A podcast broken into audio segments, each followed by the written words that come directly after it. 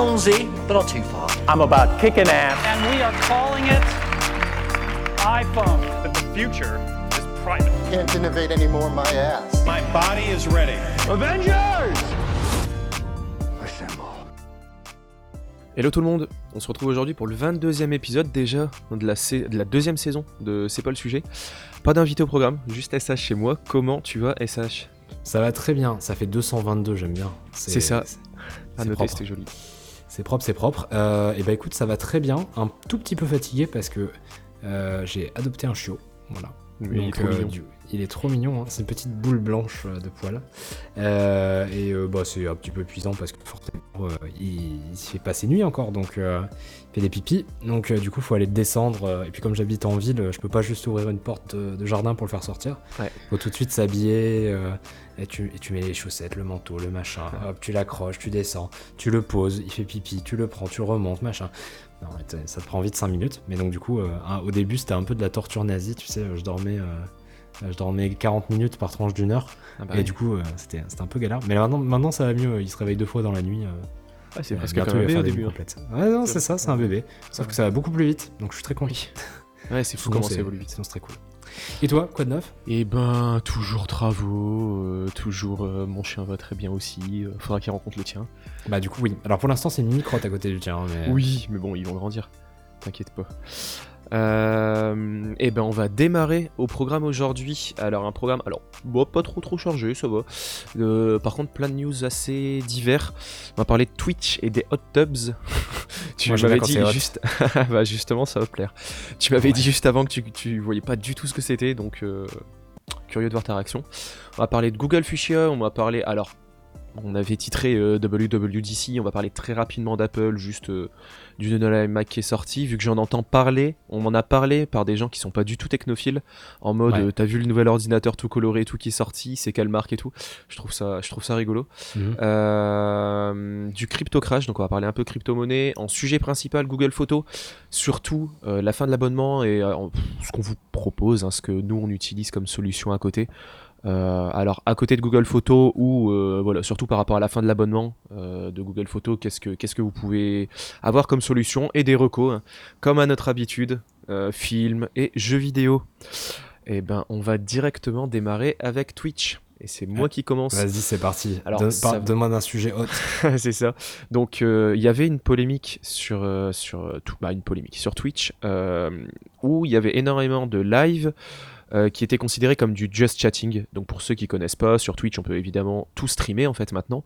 On peut juste installer un logiciel et streamer ce qu'on veut depuis son ordinateur. Et donc on peut très bien juste streamer euh, sa webcam avec un overlay et juste discuter.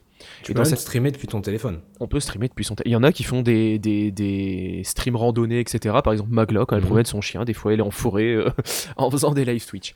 Euh, et donc, dans cette catégorie Just Chatting, euh, certaines personnes euh, faisaient des streams qui étaient très borderline, il faut dire les choses comme ils sont, comme elles sont, dans des jacuzzi avec des euh, clairement en bikini, ou les sub goals, donc les incitations à s'abonner à la chaîne de façon payante ou juste les follow, c'était ben, d'inscrire le pseudo de la personne à des endroits du corps, où il y avait de la SMR plus ou moins explicite. c'est soft, tu m'attendais à pire. Alors, c'est clairement considéré comme du soft porn, tu vois. Genre, Ouais, parce euh, que là, je me dis, ça aurait pu être des trucs genre si j'atteins euh, les 20 000, vas-y, je fais tomber un vêtement. Ou... Alors, des fois, il y a des choses qui ont été très très borderline. hein. Il y a déjà eu des, des, des, des parties génitales en live ou des trucs comme ça, Ah euh, ouais. en mode oups, pas fait exprès. Euh, C'est Twitch et Michel. voilà. Euh, beaucoup de gens attendaient une réaction de la part de Twitch parce que pour le coup, moi je l'avais relativement souvent et j'étais pas le seul. C'est pas du tout basé sur ce qu'on regarde ou quoi parce qu'il y avait Mhm. des, des Twitchers qui le diffusaient, euh, qui le- qui l'avaient euh, vraiment qui dénonçaient ça euh, dans leur live. Euh, dans les parties recommandées ou au-delà des parties recommandées, qu'il avait également dans les, euh, alors ce qu'ils appellent le train de l'hype, donc vraiment dans des lives qui vont être recommandés juste parce que voilà il y a beaucoup de monde qui arrive dessus. Euh, et voilà ça va ça va remonter juste euh, dans l'onglet découvrir. Donc les gens attendaient une, euh, une réaction de la part de Twitch. Alors elle s'est pas fait attendre mais c'est peut-être pas la réaction qui était alors attendue je sais pas qui était imaginée en tout cas. Ils vont créer une une, une catégorie exprès pour ces lives qui sont alors qui sont considérés comme du soft porn. hein. Clairement, c'est considéré comme du soft porn. Ouais. Euh, Il y a maintenant une catégorie exprès qui s'appelle hot tubs euh, et je sais plus quoi, tubs euh, tubes hein, en anglais T U B S parler de Tub. et qui sont vraiment faites pour les lives jacuzzi, piscine, etc. Donc, alors, en espérant que. Alors, ce matin, j'en ai quand même vu, malgré cette nouvelle catégorie, dans la, dans la zone euh, train de hype, etc., qui remonte. Moi, je me suis dit, ça permettra peut-être de ne plus avoir ça euh, dans, euh, dans, dans juste les découvrir par défaut. Mais on dirait que ça continue encore à monter. Après, c'est les débuts de la catégorie.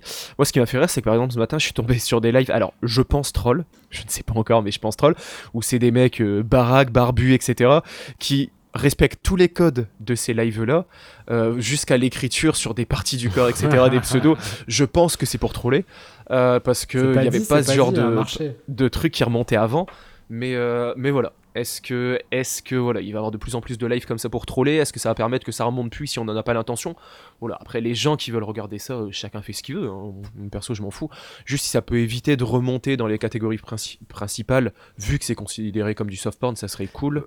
Surtout qu'on rappelle quand même que le, le public euh, visé par Twitch, c'est quand même les moins de 13 ans. Bah oui. Donc, Ouais, clairement, je pense à, à, Le border. à- à des ados que je connaisse euh, dans cette catégorie d'âge-là qui pourraient tomber dessus. Voilà, je trouve ça un peu relou, quoi. Donc si ça peut éviter que les, les gens tombent dessus. Je sais pas si tu, tu consommes pas beaucoup de Twitch, hein, toi, je pense. Non, mais par contre, je te remercie pour la recommandation. J'ajoute ça tout de suite à. La- tu vas démarrer dès maintenant, en fait. Euh, non, non, non. Euh, du coup, moi, du Twitch, j'en consomme, mais assez peu, en fait. Parce que je- plutôt, je vais aller voir un jeu que j'aime bien euh, si j'ai une petite nostalgie et que j'ai la flemme de redémarrer la console. Ouais. Ah, les let's play, c'est vrai. Moi, je me suis fait le let's play Resident Evil. Ça marche bien. Quand t'as Ouais, ouais, voilà. pas le temps t'as ou l'envie de faire le jeu. C'est ça. Tu sais que tu feras jamais, genre tu joues à un jeu Xbox Series X, dis bon, ça vaut pas le coup d'acheter la console, donc Mm. du coup, euh, tu dis bah tu, tu vas te faire le, tu vas te regarder le let's play quoi. Mais euh, ouais, et les Just Chatting, du coup, j'ai toujours vu, mais j'ai jamais cliqué dessus, donc euh, donc c'est drôle. Moi, je préfère à la rigueur regarder un mec qui fait Just Chatting, mais en jouant à Civilization, tu vois. Oui, non, mais c'est vrai que ça marche, hein, des fois, sur des jeux très chill comme ça. euh. Euh, bah, peut-être qu'on lancera sur Twitch grâce à cette catégorie, on sait jamais, hein, si on veut récolter des followers euh, avec le va- podcast. On, on va attendre la fin du Covid ou qu'on soit tous les deux euh, doublement vaccinés avant de se foutre dans un hot tub, s'il te plaît. Parce que euh, moi, on partage pas les mêmes tubs, hein, je, te, je te préviens tout de suite. hein. Je vois l'idée. Euh, bon, on passe peut-être à ton sujet, comme ça on alterne. On passe à mon sujet, ok. Alors, vas-y, je vais, eh, je vais toujours être flagué Apple, moi, c'est pas possible. Oui, et crypto, on dirait. Oh, Ouais, bah, je, vais, je vais faire. Ouais, c'est vrai, c'est Apple et crypto, moi, c'est C'est ouf. ça. Euh, ok, on va commencer sur, euh, on va commencer sur Apple et on va faire euh, les petites actus euh, flash de ces euh, dernières, Ouais, on va euh, aller vite. hein. ces derniers jours, de cette dernière semaine. Euh, L'iMac 24 pouces a été livré euh, d'abord aux reviewers et puis euh, au monde entier. Euh, les reviews sont plutôt dithyrambiques euh, sur le fait que c'est un très très bon ordinateur. Comme d'habitude, c'est un ordinateur M1, donc il n'y avait pas trop de surprises sur les performances et sur euh, la fluidité d'utilisation euh, sur la dernière version de macOS. Ce qui a vraiment plus tiré l'attention des reviewers et des différentes personnes qui l'ont reçu, c'est l'attention aux détails. On sent que c'est vraiment un, ordinateur sur lequel ils se sont fait plaisir. Bah, par exemple, tu démarres l'ordinateur, tu as une petite animation euh, qui te dit bonjour, euh, un peu old school façon le premier iMac, mais dans la ça, mais dans la couleur de ton ordinateur. Donc déjà ça c'est sympa. Ton ordinateur est préconfiguré avec euh, tous les couleurs d'accent, donc tu vois genre euh, les liens, etc. Ils sont dans la couleur de ton iMac. Euh, les fonds- le fond d'écran est présélectionné à la bonne couleur, le blister est de la bonne couleur, les câbles sont de la bonne couleur, le donc enfin tu vois c'est Ouais, je trouve qu'il y a vraiment une attention au Mais- détail qui est particulière. Ils avaient déjà un peu initié le terrain, pareil avec le mode sombre, tu vois, les fonds d'écran dynamiques que tu as en mode sombre ou en mode clair pour la même photo. Ou, tu vois, tu parles des coques, mais euh, des coques. Justement, tu parles des couleurs, mais ça me fait penser aux coques euh, MagSafe. Quand Mhm. tu achètes une coque MagSafe Apple, selon la couleur que tu as pris, l'animation de chargement va être différente. Ouais. Et je trouve que ça, c'est un, c'est un détail de ouf. Bon, après, tu payes 60 balles la coque, donc euh, bon. Oui, bon, tu, Mais, vois, euh, tu payes ta puce NFC aussi dedans quoi. Ouais, c'est ça, mais c'est le petit détail ouais, qui, bah, qui fait la différence, peut-être pas, mais ouais, qui est toujours euh, bon à prendre. Ah, c'est un petit plus. Le plus gros moins qui est revenu euh, par rapport à cet ordinateur, euh, c'est le fait que l'écran soit toujours pas ajustable en hauteur. Mm. Euh, donc on conseille toujours aux gens qui ont besoin d'ergonomie de soit se prendre un support supplémentaire pour l'iMac, soit de, de le mettre sur VESA. Euh, et sinon, On peut le mettre sur VESA euh, Oui, tu- il y a un support VESA, oui, oui, y a pas mais c'est pas le truc que tu dois faire à la commande? Tu peux démonter le pied quand C'est à tu la l'as reçu. Non, non, c'est à la commande. Ouais, tu dois acheter un iMac spécifique VESA. Ça, je trouve ça Bah, après, sinon, ouais, le pied rentre pas dedans. Enfin, il n'y a pas un système pour enlever le pied. Quoi. Ouais, c'est dommage. Euh, ça, et du coup, pareil, ce qui est remonté aussi, c'est que ben, le Touch ID euh, sur le clavier externe, c'est très pratique. Euh, si vous jamais vous avez un, un- autre ordinateur euh, M1, vous allez pouvoir utiliser ce clavier externe euh, à la commande. Donc ça, vous pouvez, vous allez pouvoir à un moment commander ce clavier externe. Euh, alors, il existe dans toutes les couleurs de l'iMac. Je trouve ça un petit peu bizarre personnellement d'avoir un, un clavier de couleur si t'as pas un MacBook Air de la même couleur qui suit. Mais ils vont être de couleurs Clin d'œil, clin d'œil, clin d'œil. Euh, et, mais tu, peux, tu vas pouvoir utiliser, euh, tant que tu as un processeur M1, tu vas pouvoir utiliser ce, ce capteur Touch ID sur un clavier externe. Donc je trouve ça assez pratique. Et donc du coup, effectivement, on venait d'en parler, euh, il y a une rumeur pour un MacBook Air de couleur. Moi, je rêve du moment où ils vont ouvrir une API ou quoi que ce soit. Je sais pas comment ils pourraient faire ça, mais pour que les fabricants tierces puissent euh, avoir euh, un Touch ID dans un clavier externe. Parce que tu vois, par exemple, moi, le clavier Mac, je peux pas parce que je suis sur deux ordis différents, tu vois, sur mon bureau, entre l'ordi pro et l'ordi Mhm. perso. Et euh, tu vois, j'ai l'iPad aussi connecté à mon clavier. Donc tu vois, j'ai la souris Logitech, là, un clavier où je peux me connecter à trois devices en même temps. Ouais. Le clavier Mac, on peut pas faire ça. C'est juste, c'est triste, hein, mais c'est, je- genre, je peux pas du tout le prendre. Il fonctionnerait pas du tout, tu vois, pour mon besoin. Et en fait, euh, du coup, par rapport à ça, donc toi, tu as deux problématiques. Tu as la problématique de dire je veux pouvoir utiliser l'intégration du système pour Touch ID, enfin pour un l'équivalent de Touch ID mais avec un autre clavier. Mm. Et tu as le truc inverse de dire je voudrais qu'un autre clavier puisse avoir Touch ID. Et en fait, alors pour l'autre clavier qui peut avoir Touch ID, je pense que c'est le problème principal, c'est que c'est la puce qui est faite Ouais. par Apple que Apple veut Ouais, pas pas. Donc ça, j'y crois pas. L'autre sens, j'y crois pas trop non plus parce qu'il faudrait que ce soit vraiment un partenaire super proche d'Apple en qui ils fassent confiance parce qu'ils vont toujours te dire euh, oui, mais euh, potentiellement tu vas stocker euh, la l'empreinte digitale pas de la manière qu'on veut, etc. Tu vois. Donc dans tous les cas, je pense que ça leur pose problème. C'est même pour ça aussi que tu vois, si tu fais remplacer ton capteur par un par un réparateur tiers, tu vois, des fois ça marche plus. Donc euh, donc voilà. Du coup sur ce sur ce point-là, je suis d'accord avec toi. C'est dommage, mais j'ai l'impression que ça ne changera jamais avec Apple. Mais ça m'étonne qu'ils aient toujours pas sorti de clavier où on peut le connecter à trois sources différentes, quoi, comme à peu près tout le monde maintenant. Oui, bah après, euh, c'est encore une fois, hein, c'est pas très Apple, quoi. C'est-à-dire qu'en gros, euh, si tu peux acheter trois claviers plutôt que d'en avoir, euh, d'en avoir Tu vois, un ils qui poussent le- de source. Ils poussent le fait de mettre une souris, euh, un trackpad et tout sur l'iPad. Tu vas pas acheter deux souris, deux trackpads, clairement. Bah après, euh, surtout, ils veulent que tu utilises, euh, que tu achètes le euh, Magic euh, Keyboard de, de l'iPad aussi. Mais c'est vrai que le connecter en, en sans fil avec un clavier externe et une souris externe, j'ai pas l'impression que ce soit le use case de base de l'iPad. je le fais souvent. Ouais, je sais que tu peux le faire, ça marche bien hein, d'ailleurs, mais, mais j'ai pas l'impression que ce soit le use case de base. Et euh, pour revenir au sujet, du coup, ce que je disais, euh, histoire qu'on Ouais. avance assez rapidement, c'est que alors John Prosser a fait, une, a fait un leak sur de potentiels MacBook Air qui seraient des mêmes couleurs que l'iMac, qui seraient sur une prochaine génération de puces M quelque chose d'Apple, qui serait la prochaine itération du MacBook Air. Est-ce que tu as vu ce leak et Ouais. qu'est-ce que tu en as pensé? Oh ben, j'en pense que si je peux revendre rapidement mon MacBook Pro, euh, je pense que les leaks vont m'intéresser. non, clairement, le fait de. Alors, parce que ça parle aussi de remettre un port HDMI et un port SD, ça, ça, me- ça me plaît. Euh, Ouais. Le M1, les couleurs, c'est cool en vrai. Après, je sais pas si je prendrais un modèle ultra coloré. Euh, tu vois, parce que des fois j'ai mon ordi avec des, euh, tu vois, des clients par exemple. Je fais de la photo à côté, tu vois, tu le sais, ou Ouais. tu vois en Presta ou des trucs comme ça. Bon, ça dépend, tu vois, quel type de couleur. Je dis pas du tout que ça n'est pas pro, mais des fois euh, ça, Bah. ça matche pas, c'est tout, tu vois, avec le- Après, le- je- la situation. Je pense que ça va rester de cette manière-là, c'est-à-dire le MacBook Air il sera coloré ou le MacBook entrée de gamme quoi en gros, le MacBook en public, et que le Pro il va être par contre, euh, il va être que, il va être soit en noir et silver ou noir silver gold, tu vois, il va y avoir une sélection très Je sais restreinte. pas pourquoi ils sortiraient pas le blanc. Le hein. Pro. Le contour d'écran blanc, euh, je trouve que c'est une super idée. hein. Tout le monde cla- clashait au début, je trouve que c'est une super idée. Bah, je pense que c'est le truc qui va segmenter. Ce sera contour d'écran blanc pour les particuliers et noir pour les pros, je pense. hein. D'accord, ok. Je pense qu'ils vont segmenter sur le Pro ça. un contour d'écran blanc, mais genre vraiment une- un changement, un Swift dans leur gamme. Ok. Non, Ouais, mais c'est bon, cool en tout cas. Moi, j'ai hâte de voir ça, un nouveau design. euh, Ça te fait toujours plaisir. Dans le même genre, il y a eu un nouveau design qui était aussi leaké, encore une fois par John Prosser. Donc, à mon avis, je pense qu'il a juste une bonne source, un bon indice et il va le, il va le sucer euh, jusqu'à la moelle. Euh, mais euh, il lui a sorti le prototype, donc, enfin, du coup, le, le design du, Mac, enfin, du prochain Mac Mini euh, qui serait sur M1X. Euh, qui est toujours dans le même style que le reste de la gamme et euh, apparemment le MacBook Pro serait annoncé à WWDC donc euh, le fameux MacBook Pro avec écran 14 pouces ou 16 pouces selon lequel est annoncé mini LED, port HDMI, carte SD, MagSafe.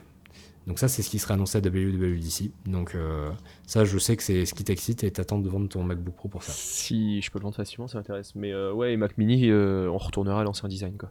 Plus, plus large, plus grand, mais plus fin. Et avec peut-être du coup un espèce de plexiglas au-dessus, et il y aurait peut-être du, ça serait peut-être un duotone de couleurs. Donc euh, encore une fois, peut-être que il- enfin, je pense que c'est le Mac Mini, c'est le nouveau Mac Mini particulier, tu vois. Mhm. Enfin, je, moi c'est mon impression, hein. et qu'il y aura un Mac Mini Pro, tu vois, qui sera euh, encore une fois euh, pas en duotone, tu vois, genre en mode euh, pro pro quoi. Ok.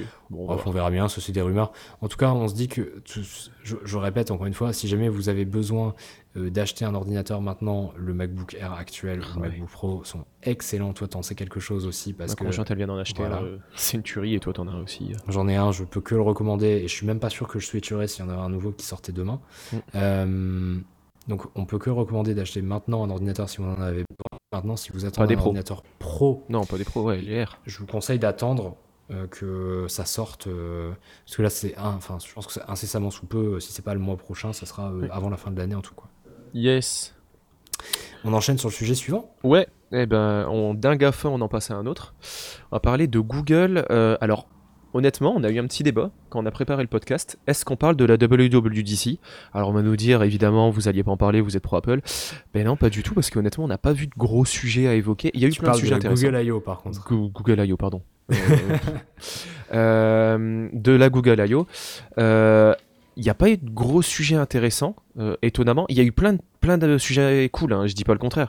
Euh, mais euh, voilà, je suis assez étonné qu'il n'y ait pas eu de gros sujets euh, intéressants, un tout petit peu hypant. Il y a eu leur présentation de ce qu'ils font en informatique quantique et tout, c'est hyper intéressant.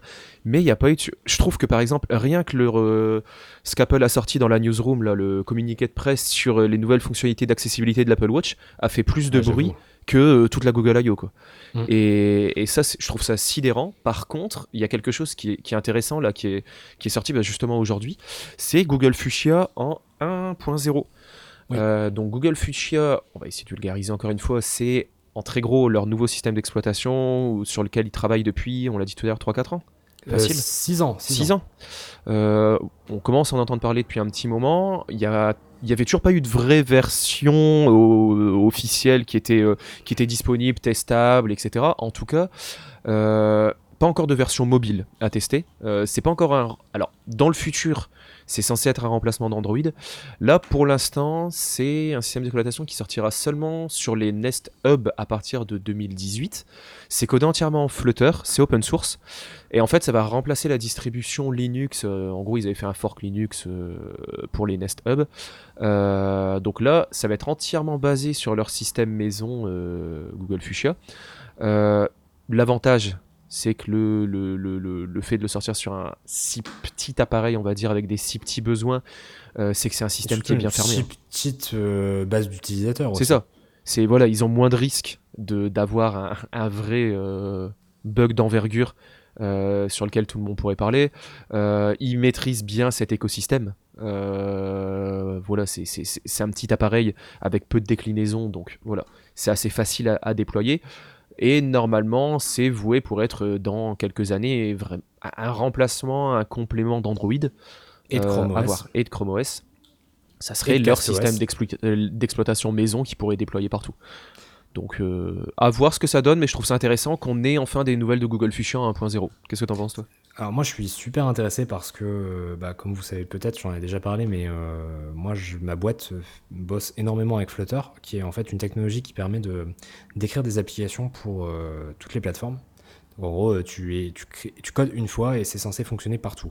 Quand je dis partout, c'est sur mobile, sur le web, sur desktop. Ça marche à peu près partout, même maintenant sur Xbox si tu veux, ou sur Toyota, parce que maintenant tu vas pouvoir faire tourner du code Flutter en Toyota. Euh, Apple en- CarPlay, Android Auto et tout, ça fonctionne? Alors, bah oui, ça n'a pas de raison de pas fonctionner en fait. Euh, le truc c'est qu'en fait, euh, pour Apple CarPlay, c'est un peu euh, spécial parce qu'en fait, ce qui est affiché à l'écran, c'est pas toi qui l'affiche, c'est l'OS, sans Mm. rentrer dans les détails. Donc en gros, ça change pas grand chose. Ouais. par contre, en gros, ouais, ça fonctionne sur la plupart des, des OS qui existent. Et le truc, c'est que Google s'est dit, aujourd'hui, c'est quoi la meilleure développeur expérience pour faire un OS Et la meilleure développeur expérience pour écrire des apps, c'est Flutter.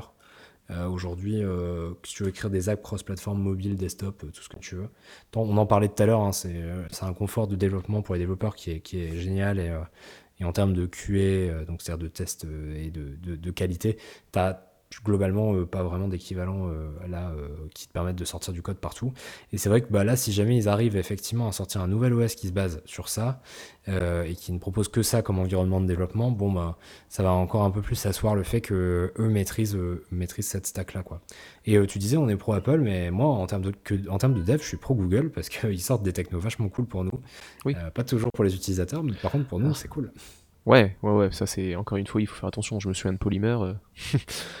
euh. mais Dart, Poly ça quoi va. Poly qui Ouais, et Dart. T'as été hypé par euh, ce truc là Bah, franchement, on- à la sortie, les promesses, elles étaient cool, quoi. Et Dart, c'est pareil. Moi, ça m'a étonné de voir le retour de Dart à travers Flutter. Quoi. On va rentrer dans un Oui. truc hyper euh, Alors, technique, peut-être, donc on va peut-être arrêter. Mais en fait, on a. Ce qu'il faut savoir, c'est que la plupart des applications que vous voyez, aussi bien web que mobile, etc., c'est des grands qui sont derrière, évidemment. Genre là, on parle de Flutter pour les applications mobiles, donc vous avez potentiellement des applications sur votre iPhone qui tournent grâce à des technos Google, des langages mis en place par Google derrière, qui sont open source, donc ça veut dire le code est dispo partout. Donc c'est pas le grand méchant Google qui va écrire son code, etc., et dont on sait pas trop ce qui se passe sur l'iPhone. Donc c'est voilà, il est lisible, tout le monde peut y contribuer, etc. Euh, dans le web, le, le framework, donc on va dire la bibliothèque de code qui aide les développeurs à développer, on va dire, euh, la plus populaire actuellement, c'est React, donc faite par Facebook. Euh, donc ouais, on a la plupart du temps un GAFA derrière, euh, derrière ces technos-là. bien sûr. Et tu disais Flutter, moi je m'y suis mis depuis environ une semaine. Je fais essentiellement du web. Et euh, pour le coup, Flutter, ouais, j'ai été agréablement surpris. C'est cool à utiliser. C'est très différent de ce que j'avais l'habitude d'utiliser. Mm. Mais on s'y met très facilement. Et par contre, ça, c'est la force de Google. C'est très très bien documenté. Donc pour quelqu'un qui a même des, des, des bases de développement euh, ou qui veut simplement commencer à s'intéresser au développement, euh, commencer avec du Flutter. euh, je pense que c'est facile de commencer. c'est facile de commencer avec du Flutter. Ça se fait. Ouais, franchement, ouais. C'est clair. Et euh, voilà, donc du coup, euh, si euh, jamais ça vous intéresse, vous avez mon mail pour. non, c'est pas vrai. Euh, mais oui, du coup, effectivement, c'est une techno. Et le truc, c'est bon, après, Dart, effectivement, tu parlais du retour de Dart. Euh, lui, il aurait mieux fait de rester mort. Mais euh, après, le framework euh, Flutter en lui-même est vraiment bien. On va pas en Ça faire un technique, hein, on pourra en faire un podcast peut-être beaucoup plus technique et de niche, mais il y a des trucs Un dans, jour, dans. Flutter que je trouve cool et que d'habitude, euh, que je trouve être une force par exemple de JavaScript, que, ce que je fais au quotidien, et qu'au final ils le font totalement différemment dans Flutter et ça donne envie quoi. Ouais, mais le truc, c'est que Flutter, je... c'est excellent. Mais Dart, c'est bourré Flut- dans de. Dart, pardon. Dart, c'est bourré de, c'est bourré de défauts, quoi. D'accord, bon on en reparlera peut-être quand Je j'en ferai plus. voilà, vois, ça fait une semaine et demie que j'en fais, donc euh, Ça, ça fait peut-être que les bons côtés pour l'instant. Tu vois, moi, je, euh, ce n'est qu'un outil, hein, encore une fois. euh, Ah oui, le, oui. le- le travail du développeur, c'est de savoir utiliser ces outils Mm. pour créer quelque chose à la fin. hein. Le- euh, je, je peux très bien dire qu'un outil est pas optimal et pour autant euh, réussir à faire quelque chose de très bien avec, tu vois. Mais on pourrait en faire un podcast sur comment euh, se motiver à faire des projets et tout. Mais moi en ce moment, c'est juste, je m'en fous de la qualité du code, parce que évidemment, l'inverse de mon mantra au taf euh, sur mes projets au quotidien. Ouais. Et là, c'est juste, je me dis, bah, j'ai envie de sortir un MVP, ce qu'on appelle un MVP, donc un, un produit qui fonctionne par rapport à ce que je voulais faire, et après Ouais. j'améliorerai le code en fait. Et il faut pas commencer à partir du principe que, dans, en, en général, hein, dans, dans les projets que vous initiez, de tout de suite faire la chose la plus parfaite parce que vous arriverez jamais au bout. Faut faites d'abord euh, un truc qui fonctionne, qui répond à votre besoin, et après vous l'améliorerez. Ouais, de toute façon, un projet maison sur euh, 10 arrive à maturité, donc euh, Ouais, bah là en tout cas, je pense que je peux commencer à sortir un MVP bientôt, donc je suis content. Je vais Yes. pouvoir payer la petite taxe Apple. euh. bravo. Écoute, je te, je te félicite. Tu, Ouais. tu me contacteras pour tester ça en, en bêta tester. Je suis- c'est ça. Je suis chaud. Et ben écoute, on va enchaîner sur euh, le sujet crypto crash du coup. C'est je- toi. C'est moi. Donc du C'est coup, toi. c'est pour ça que j'ai pris l'agro. Euh, alors, si jamais vous avez des crypto-monnaies dans votre portefeuille, je pense que vous avez eu quelques sueurs froides cette semaine. Euh, je voulais revenir rapidement. Si jamais ça vous, ça vous intéresse de loin et que vous n'avez rien, bah écoutez, euh, on va pouvoir en discuter. Si jamais vous avez vu ça cette semaine, eh bien effectivement, le, toutes les crypto-monnaies ont craché assez violemment. Il y a près d'un trillion de dollars en market cap qui a été perdu la semaine dernière. Euh, alors d'où ça vient tout ça? Donc euh, on a vu euh, le crash du Bitcoin en premier, mais c'est pas le seul. hein. Ethereum a perdu plus de 40% également sur une semaine. Alors ça vient de plusieurs causes. La première, qui a été le premier coup de massue, c'est quand Elon Musk a décidé d'abandonner euh, le Bitcoin euh, chez Tesla pour euh, pouvoir acheter une Tesla. Euh, le sujet étant qu'il y avait pas mal de plaintes de gens qui disaient que c'est environnementalement complètement débile d'accepter le Bitcoin. Bon, on va pas dire que Elon Musk a découvert le truc un petit peu tard, mais il l'a découvert un petit peu tard parce que tu vas pas me dire qu'il savait pas que ça consommait énormément d'énergie de processer un Bitcoin. Ouais, après, il faut faire attention à ça aussi. C'est pareil, dans les réponses, a- j'ai vu plein de choses intéressantes. Après, c'est toujours, quand tu lis des réponses à un tweet, il y a plein de gens qui matraquent, etc. Mais c'est vrai qu'il y a quand même une grande part des fermes à Bitcoin qui tournent avec des énergies vertes. Donc, le sujet de l'écologie, il est quand même à prendre avec des pincettes parce que c'est pas toutes les cryptos qui sont ultra polluantes, ça dépend l'électricité qui est utilisée et tout. Mais c'est borderline. Ouais, carrément. Et donc du coup voilà, donc Elon Musk fait le candide, je ne savais pas, on n'accepte plus le Bitcoin. Il a crash 14% de pertes sur le Bitcoin. Euh, mais ça reste, voilà, il y a un micro rebond, ça repart un petit peu. Et le mercredi qui suit, la Chine lance euh, une vaste campagne euh, de coups de filet sur l'usage des crypto-monnaies sur son territoire, puisque on rappelle qu'en Chine, on n'a pas le droit d'utiliser de crypto-monnaies. Euh, mais que en gros c'était pas vraiment enforcé, c'est-à-dire qu'il n'y avait pas vraiment de, de contrôle particulier euh, et de chasse aux sorcières. Bah là maintenant il y en a une, et du coup bah c'est un peu, ça devient un peu panique à bord sur le moment, Mm. et euh, les cryptos commencent à bien bien bien descendre, et puis derrière dans la foulée les US annoncent que eux aussi bah, ils vont reprendre un peu de contrôle, ils annoncent des, des mesures de contrôle du style que si vous faites un virement de plus d'une crypto qui a une valeur à un instant T de plus de 10 000 dollars, à ce moment-là, vous devez le déclarer. Ce qui est quand même compliqué à justifier, hein, parce que ça veut dire, en gros, euh, imagine, tu as du Bitcoin, euh, il y en a euh, pour... Enfin, le Bitcoin est à 30 000 dollars actuellement, tu fais un virement qui pourrait s'équivaloir à 10 000 dollars Mm. selon la market value actuelle, mais encore une fois, il faut arriver à le justifier. Enfin, pff, Mais c'est quoi? Voilà, C'est quoi. tu, tu déclares tout de suite la transaction Parce que tu, Tu dois déclarer tes plus-values et tes moins-values. voilà. Ah d'accord, là c'est vraiment la transaction, tu dois la déclarer tout de suite. Voilà, tu vas déclarer tout de suite au, au trésor américain que tu as, fait, euh, t'as fait, une- t'as fait un virement de plus de 10 000 dollars. Mais En fait, comment tu veux qu'ils te piste que tu le déclares ou pas Parce que pour le coup, ça Ben non, ils peuvent pas. Mais en fait, c'est, tu vois, le, le- et donc euh, le marché a pris peur euh, de régulation, puisqu'en Ouais, fait, euh, bah la raison pour laquelle le, les crypto-monnaies croissent, c'est parce que c'est un marché dérégulé. Enfin, Mm. c'est donc du coup se dire aujourd'hui la Chine et les US veulent réguler ce marché, ben ça a forcément amené à un crash. Euh, et aujourd'hui, bon, bah, y a, on est à peu près à 30 000 dollars aujourd'hui. euh, Ça monte, ça descend de plus 5, moins 5 euh, tout le temps. Mm. Euh, faut quand même rester relativement cool à ce niveau-là. On rappelle que le Bitcoin l'année dernière, il était à 7000 dollars début 2020. Donc même après le crash, si tu as acheté du Bitcoin l'année dernière, tu as quand même fait 400% d'augmentation. Mm. Donc on est plutôt pas mal. hein. Euh, c'est encore une fois une- la bulle qui a grossi, grossi, grossi, elle devait péter. Euh, elle a pété. Est-ce que tu penses qu'elle va repartir aussitôt ou est-ce que tu penses que ça va prendre, euh, comme la dernière fois, 3 ans pour que ça, re- ça regonfle? Je préfère pas du tout prendre la responsabilité de donner mon avis euh, comme ça. Voilà. parce qu'en plus, honnêtement, j'en ai pas. Il est... En fait, le problème, et moi, c'est ce qui me dérange de plus en plus avec les cryptos, c'est que t'as beau être le meilleur spécialiste en crypto, le gars, il y a la, il y a la science infuse. On va carrément utiliser ces termes. Euh, il, voilà, il sait prédire hyper bien ce qui va se passer sur le marché des cryptos et te dire faut acheter maintenant, on est au plus bas, etc. Ça va faire que remonter. Ok. Euh, maintenant, tu as Elon Musk qui décide juste de tweeter, des fois juste trois lettres euh, qui concernent le, dollar d'une. Parce que sur Twitter, là, on peut mettre si vous- il y a le hashtag. Ouais. Euh, on- si on met dièse, ça fait un hashtag, et si vous mettez dollar quelque chose, c'est le nom d'une crypto ou d'une action, et c'est Ouais. aussi un format de recherche sur Twitter. Donc juste le dollar quelque chose, euh, ben en fait, il peut faire couler ou au contraire exploser une crypto. Et en fait, moi, c'est ce qui me dérange énormément ces temps-ci avec les cryptos, c'est que on était. Je trouve qu'il y a une énorme forme d'hypocrisie. Tu me donneras ton avis sur ce côté-là, une social hypocrisie, on va dire, sur le côté que tout le monde euh, était heureux quand Elon Musk avait commencé à mettre en avant le Bitcoin en se disant ah voilà euh, le grand public va commencer à s'y intéresser. Euh, bam ça explose avec Tesla. Regardez tous les bénéfices que j'ai fait. Tout le monde était heureux. Maintenant qu'Elon Musk fait des sketchs parce que ça part aussi d'un sketch hein, sur le Dogecoin en disant Mm. que c'était qu'une vaste arnaque mais c'était un sketch. Ou qui retire euh, la possibilité de payer en Bitcoin etc bah là tout le monde fait sa pleureuse en mode ah c'est inadmissible etc que, que une personne puisse contrôler. Et c'est un fait. Une personne peut contrôler euh, le- vraiment la bonne santé des cryptos actuellement. Et c'est un principe qui a toujours existé sur les cryptos qu'on appelle les baleines. Je sais pas si tu as déjà entendu le terme. Oui. et en fait le principe d'une baleine c'est hyper simple. C'est quelqu'un qui va avoir une part importante dans une des cryptos, qui va d'un coup revendre énormément, ou alors même en l'occurrence d'Elon Musk, communiquer sur cette crypto pour faire chuter le cours.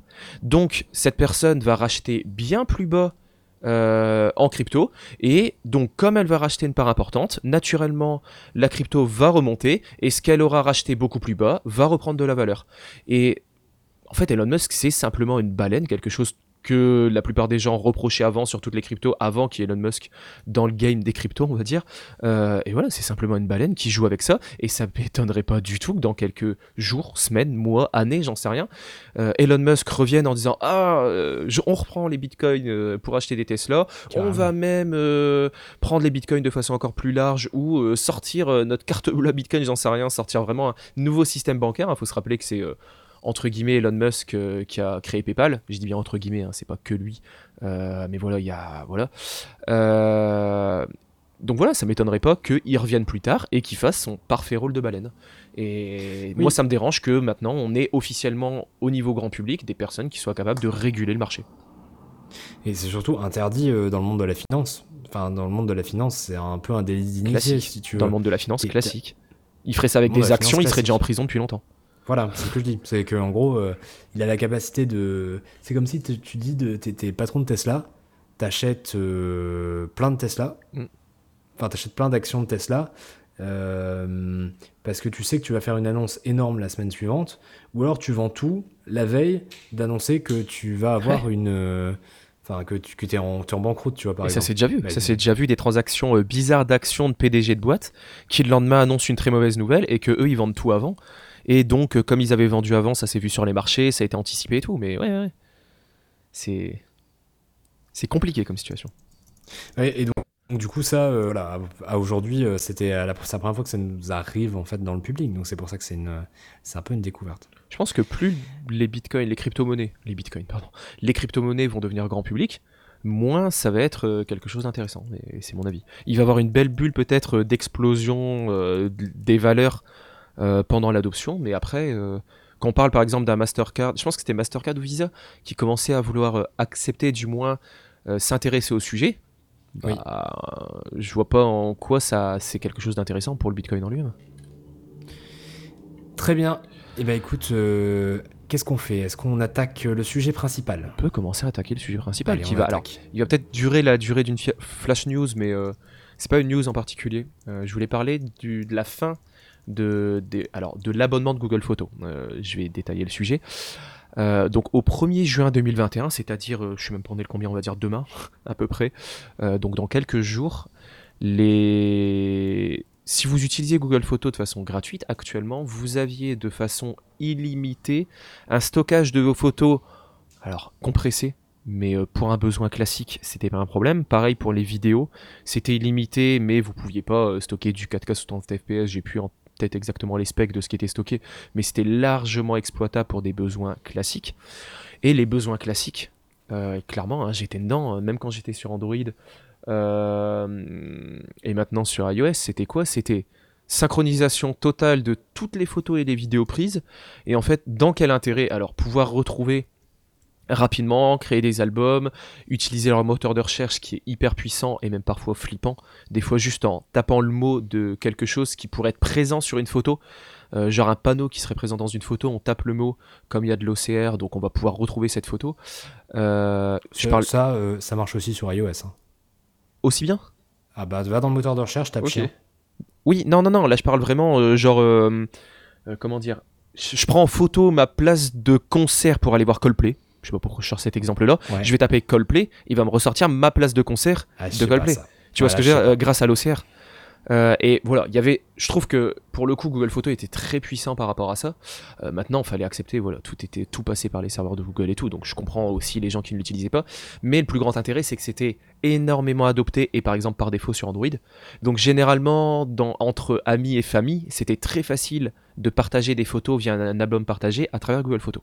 Pour moi, ça c'était la plus grande force, c'était l'adoption. Un peu comme WhatsApp, la plus grande force de WhatsApp, c'était entre guillemets que tout le monde l'utilisait. Bah. Euh, donc au 1er juin, c'est fini et il va falloir payer maintenant pour euh, pour pouvoir continuer à utiliser. Euh, sinon, vous- ça va rentrer dans votre quota de, de, de- stockage gratuit chez Google. De tête, par défaut, c'est 5 gigas.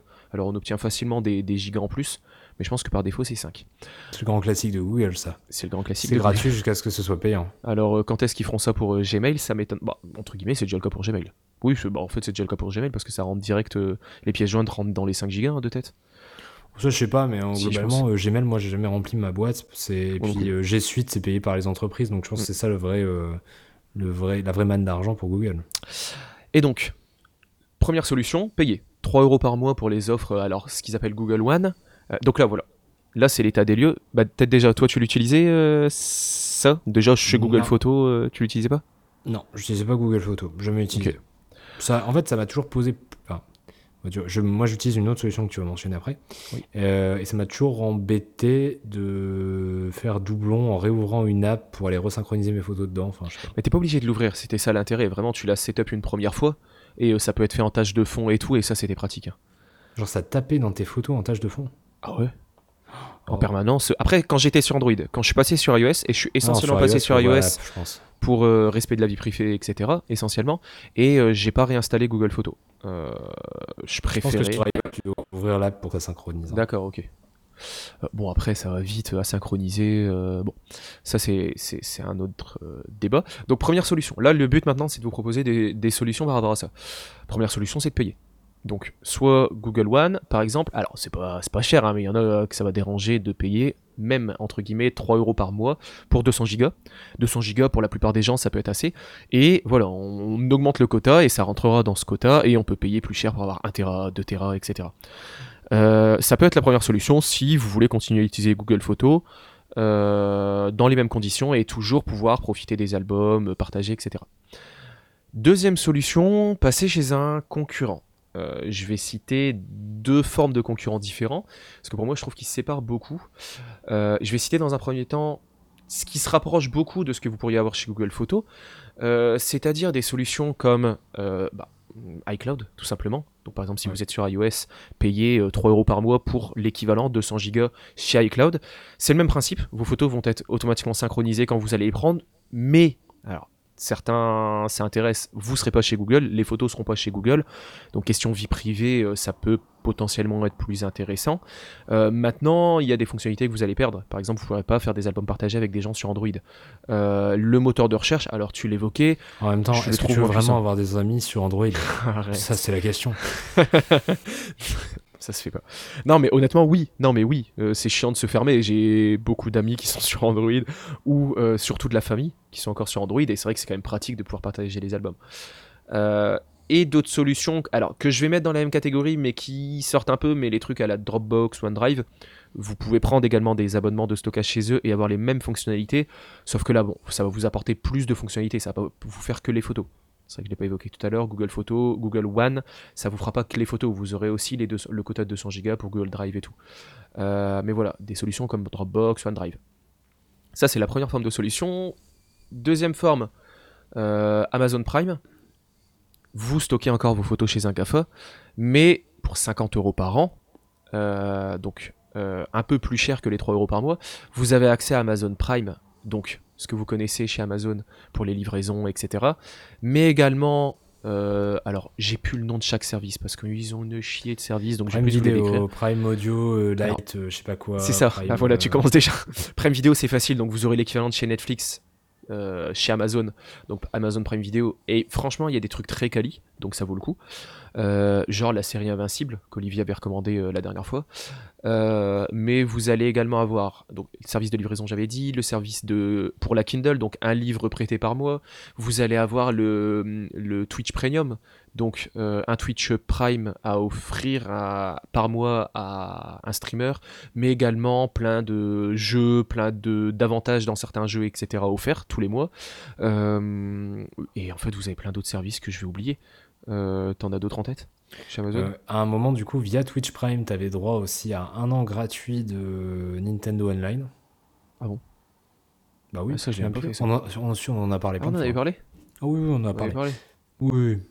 Mais en gros, un- ça vaut le coup. Honnêtement, voilà, Prime, ouais, si vous aimez bien euh, les services Amazon, euh, ça si vaut le vous coup. voulez être livré le lendemain pour tout aussi en même temps. C'est vrai.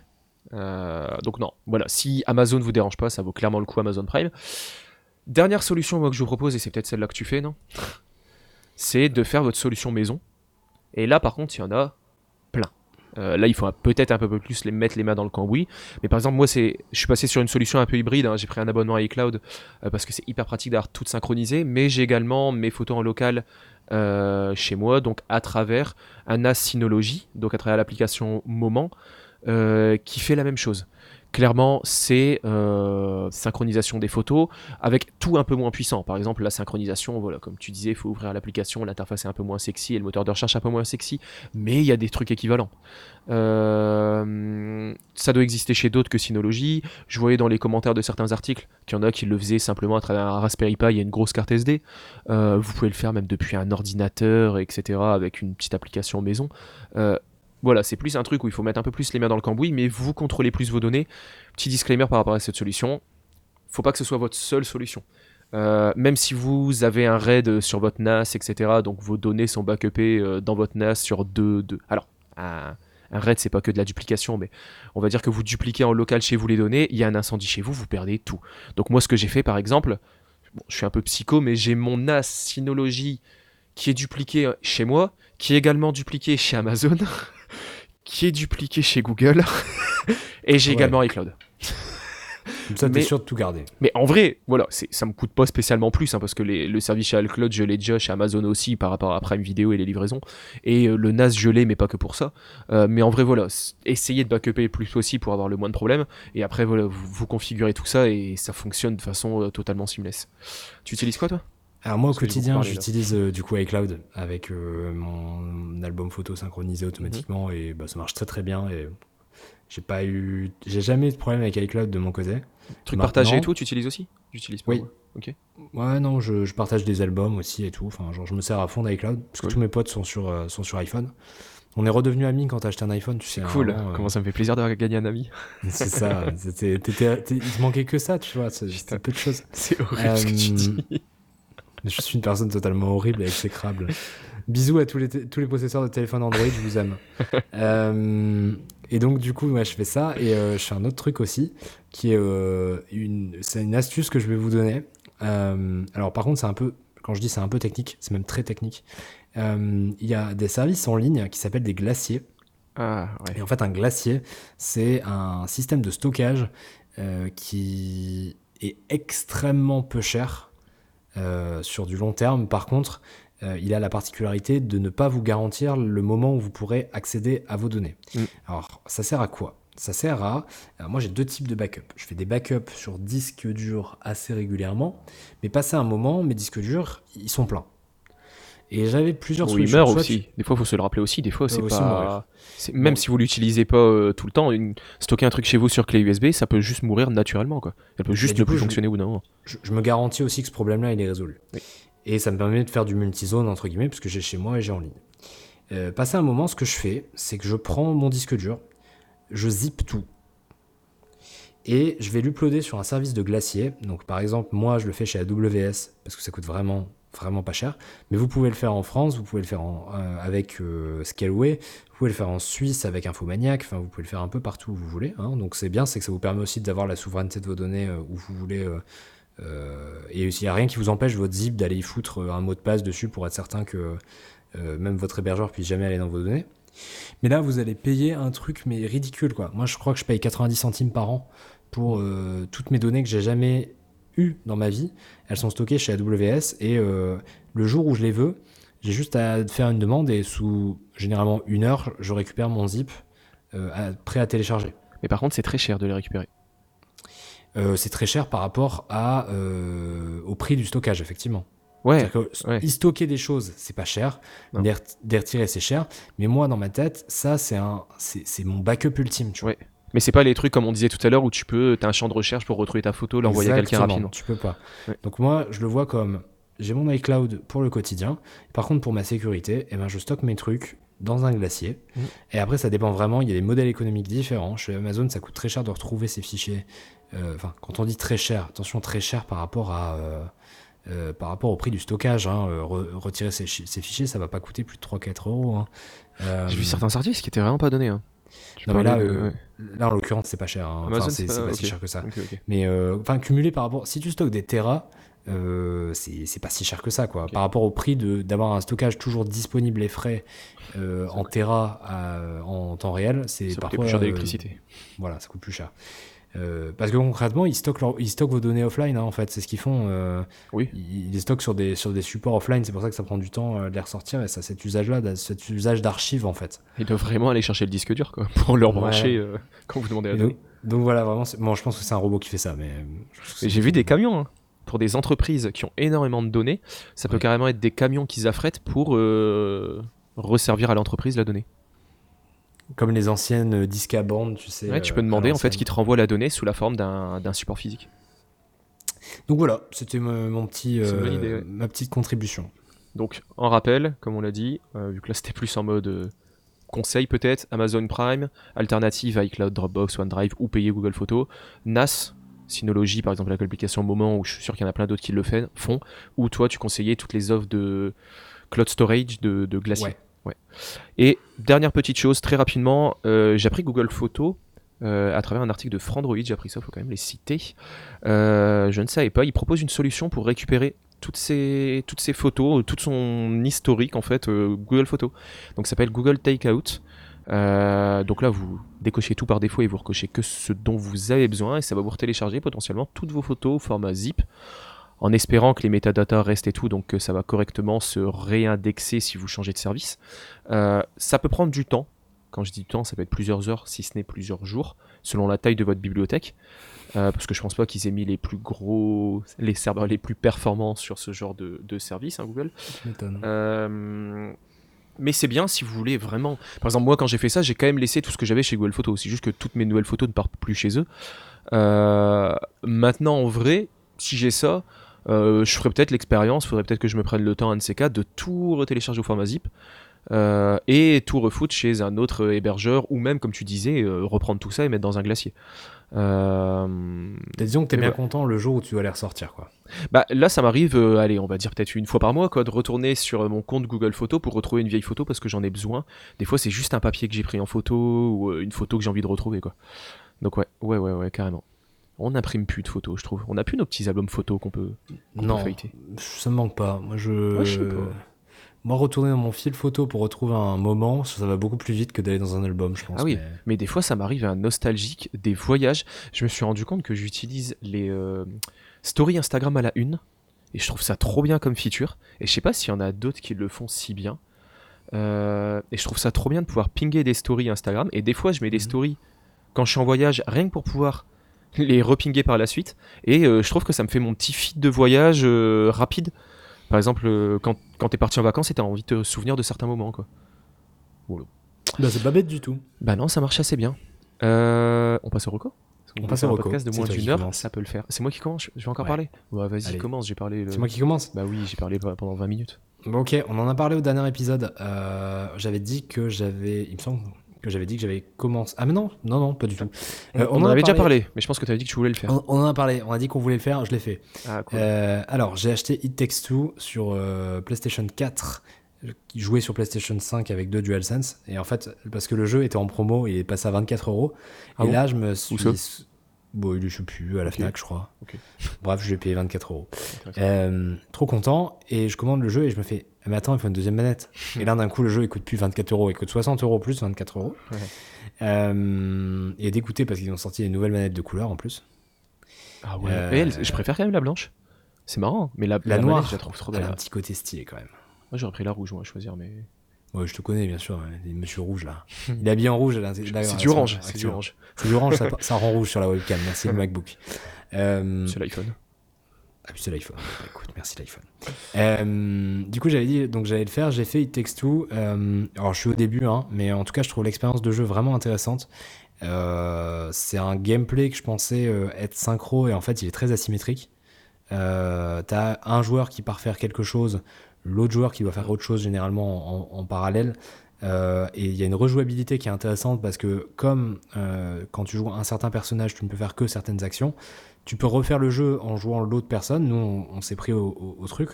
Parce que j'avais été le premier personnage, je me suis dit mince, j'aurais bien aimé être l'autre personnage pour voir ce que ça faisait dans cette situation-là. Et euh, on a rejoué les mêmes euh, chapitres qu'on avait déjà fait. Parce qu'on a fait les trois premiers chapitres, on a rejoué les trois premiers chapitres du coup, mais en inversant les joueurs. Et on a repris autant de plaisir. On s'est éclaté, et on, était, euh, on trouvait les, petits, les puzzles super cool, etc.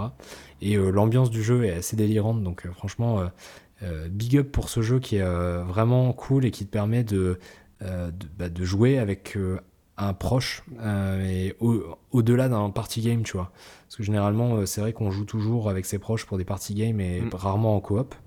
Et là, c'est même pas un jeu de coop à proprement parler, c'est vraiment euh, genre il y a deux personnages au jeu et tu joues deux personnages, c'est ça ou rien quoi.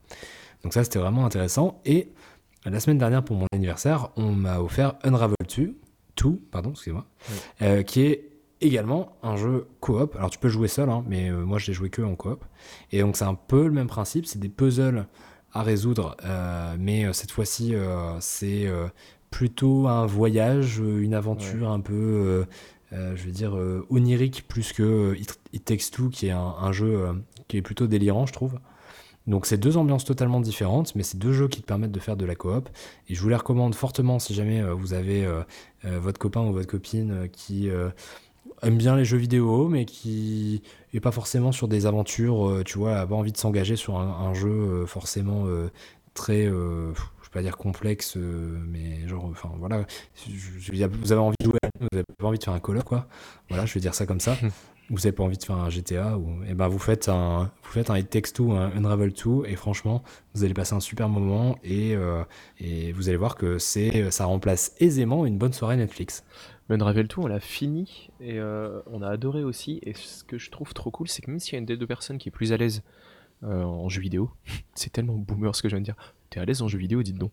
Euh, mais qui a envie de faire plus des, des, des moves un peu stylés et tout, on va dire. Je me demande justement s'il y a des, s'il y a des speedruns sur le jeu. On peut quand même faire des trucs un peu plus complexes, s'amuser un peu avec le moteur. Ouais. Et en fait, la deuxième personne n'est jamais perdue.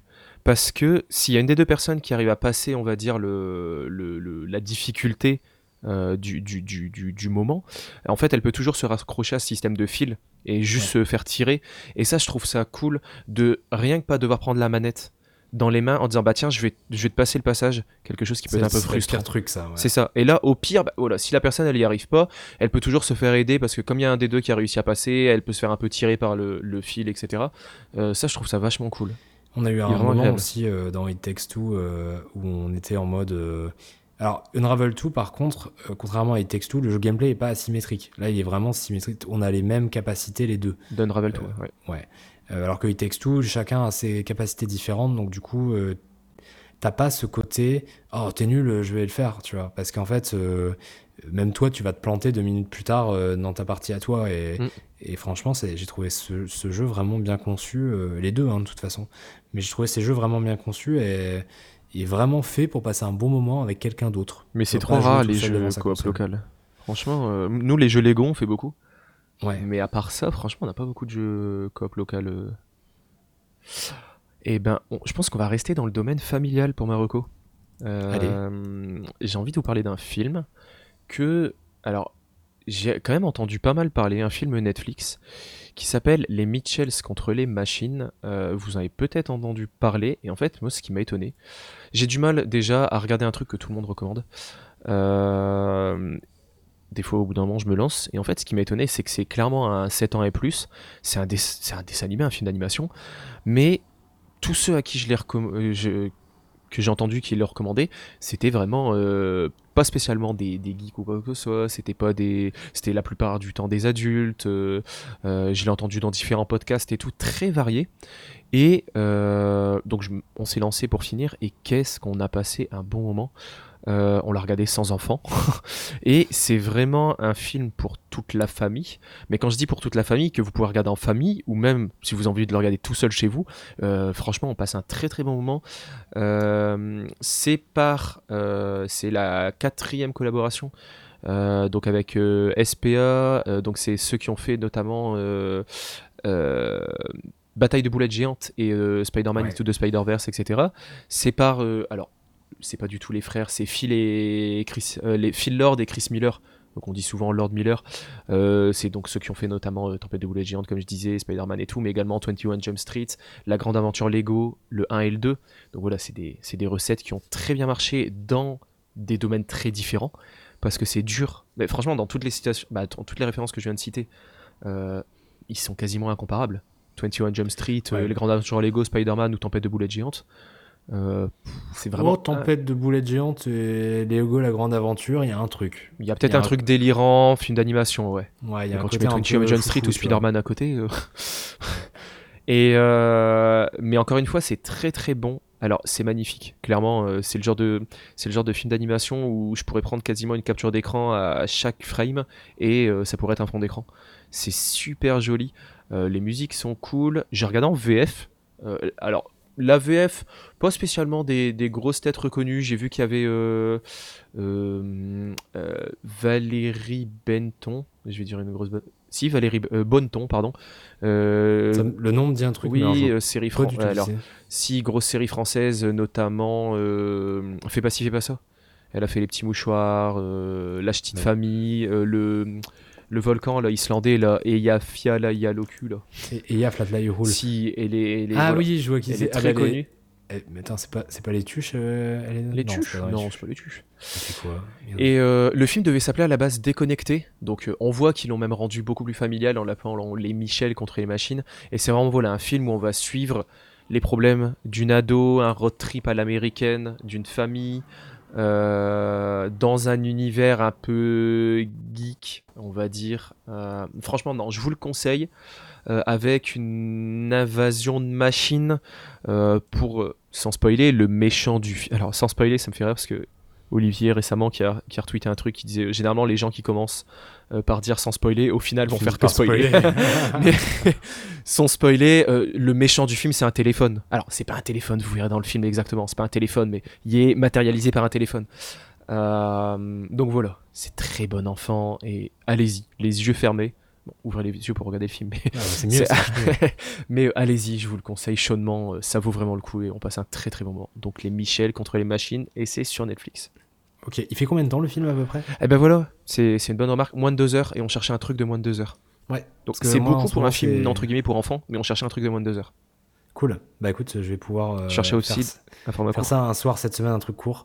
Euh, parce qu'en ce moment, forcément, je te dis, je fais des nuits assez courtes, donc euh, j'ai Ouais. pas trop envie de croûter devant la télé. Mais je vais lancer ça sur ma nouvelle Apple TV 4K. euh, déjà, sur- Mais tu dis ça, mais c'est intéressant parce que nous, par exemple, à la base, on cherchait, on voulait regarder le nouveau Snyder là sur Netflix, Army of the Dead, un truc comme ça. Non, le film de braquage Ça zombie là. me dit un truc, ouais, ouais, ouais. J'ai vu Donc on s'est dit, mais- on s'avait dit pourquoi pas. Pareil, il y avait Love and Monster de tête, pareil, plus de Love deux heures et tout. C'est ouais, c'est un film, c'est pas une série. Non, c'est un film, je pense. Non, oui, c'est un film. Oui, Love and Monster, c'est le truc où le mec il est dans une euh, dans une euh, dans un sous-sol, c'est ça? Pendant ouais, il doit et- sortir euh, pour retrouver. euh, Alors tout le monde m'a dit que c'était un navet. Ouais, mais alors ça me dérange pas, moi ça. Des fois, tu vois, je suis. Non, mais il y a a a B, c'est pas pareil. D'accord, parce que moi, euh, il y a des navets que j'adore, tu vois. Des Ah, fois, tu pas passes un bon moment devant un navet. Ouais, bon. Mais euh, ok, bon, à voir. J'ai commencé un. On peut faire une dérecommandation et on essaye de tenir quand même les une heure. Le- Vas-y, la femme derrière la fenêtre, un truc comme ça, sur Netflix. ça me dit rien. Un casting de dingue. Euh, mais vraiment, on a regardé que pour le casting. La femme, je vais, je vais chercher en live, ça se fait pas, mais derrière la fenêtre. Donc le casting, c'est euh, Anthony Mackie. Euh, donc, euh, je sais pas si tu vois qui. Non. Euh, Ma qui est-il? Mais si. Euh, la femme à la fenêtre, pardon. Euh, Falcon dans, dans les Marvel. Ouais. Et qui a fait aussi la saison 2 de- d'une grosse série Netflix. Euh, je ne sais plus laquelle, mais si, franchement un bon acteur. C'est euh, Amy Adams, l'actrice principale. Euh, il y a Wyatt Russell, bon, aussi, c'est également dans Falcon et Winter Soldier. Il y a Gary Oldman. Donc voilà, gros casting et euh, on a tenu une demi-heure. On a dit franchement, on voit pas où. C'est John Wright au- euh, à la réalisation. Et en fait, on voyait pas du tout où ça amenait. Julianne Moore aussi dans le film. Euh, et voilà, on voyait pas où ça amenait. Donc nous, on le déconseille. On a vu après qu'il était mal noté. Vous faites ce que vous voulez. Vous pouvez Moi, essayer. des- Là pour le Des coup, la des navets avec des grands acteurs, pour moi il suffit d'allumer la télé. hein, tu, tu mets TF1, euh, une création TF1, et j'ai envie de te dire très souvent c'est ce qui se passe. Ouais. J'ai pas envie de, de tirer à boulet rouge, mais quand on essaye d'être Netflix, il faut, faut y aller un va peu regarder plus, que le casting, c'est vrai. faut pas regarder que le casting, effectivement. Parce que des fois, il y a des castings sur TF1, tu ah ça va être pas mal. Puis tu regardes au bout d'une demi-heure, tu fais pourquoi je suis là? Ouais, c'est euh, Netflix. Boum, Mais, mais là, on comprenait rien, vraiment. On regardait avec des grands yeux. Et à un moment, on s'est regardé en mode Tu comprends pas? Bah non, moi non plus. En fait, c'est pas le film où tu comprends pas parce que c'est mindfuck. C'est juste, je voyais pas du tout, ça, allait- ça voulait en venir. Et on a arrêté. Hum, Voilà. Je peux comprendre. Il nous reste 30 secondes pour être sous les 1 heure. Et bah écoute, on a 30 secondes pour se dire au revoir. Moi, en tout cas, je vous fais des bisous. Je vais euh, très bien m'occuper de mon chien euh, pendant la prochaine semaine. Et j'espère que dans deux semaines, je serai, euh, je ferai des nuits complètes. Oui, je pense que dans deux semaines, on fera peut-être un épisode spécial où on fera en deux épisodes pour euh, parce que ça parlait beaucoup Apple vu qu'il y aura la WWDC. Oui, c'est vrai. Donc on verra comment on fera, mais je pense qu'il y aura pas mal de choses à dire. Ouais, je pense qu'on fera deux épisodes à part ou alors on fera un spécial. WWDC. Ou on Tu as coupe 10 hein, secondes. à la rigueur au montage. hein. On fait un épisode où on sépare la partie sept WWDC pour les ouais. gens qui s'intéressent pas. Bisous, vous nous retrouvez sur les réseaux sociaux j7n underscore au. Allez, à dans deux semaines, c'était À cool. dans deux semaines, salut. Tchou.